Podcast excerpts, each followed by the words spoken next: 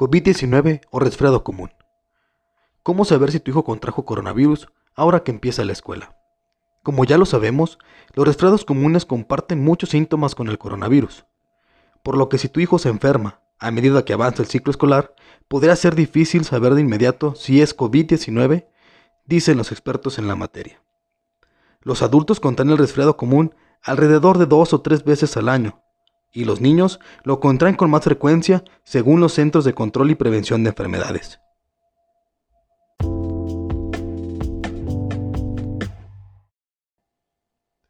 Algunos síntomas comunes del COVID-19 y el resfriado común incluyen dolor de garganta, fatiga y dolor de cabeza. La tos es otro síntoma común de ambos virus, aunque la tos del COVID-19 tiende a ser más seca.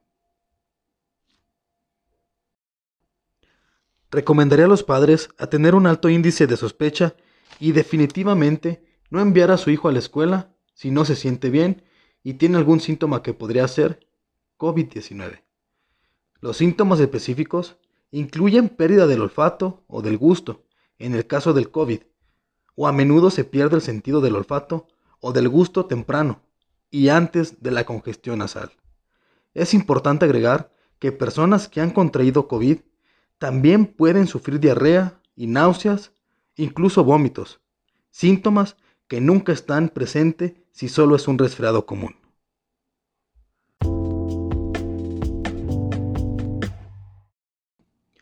Realiza la prueba a tu hijo. Si sospechas que tu hijo tiene COVID, lo más importante es no mandarlo a la escuela.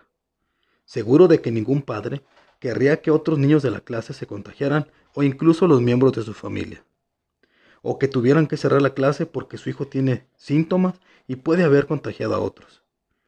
Sin duda, el siguiente paso sería hacer que su hijo sea examinado para COVID.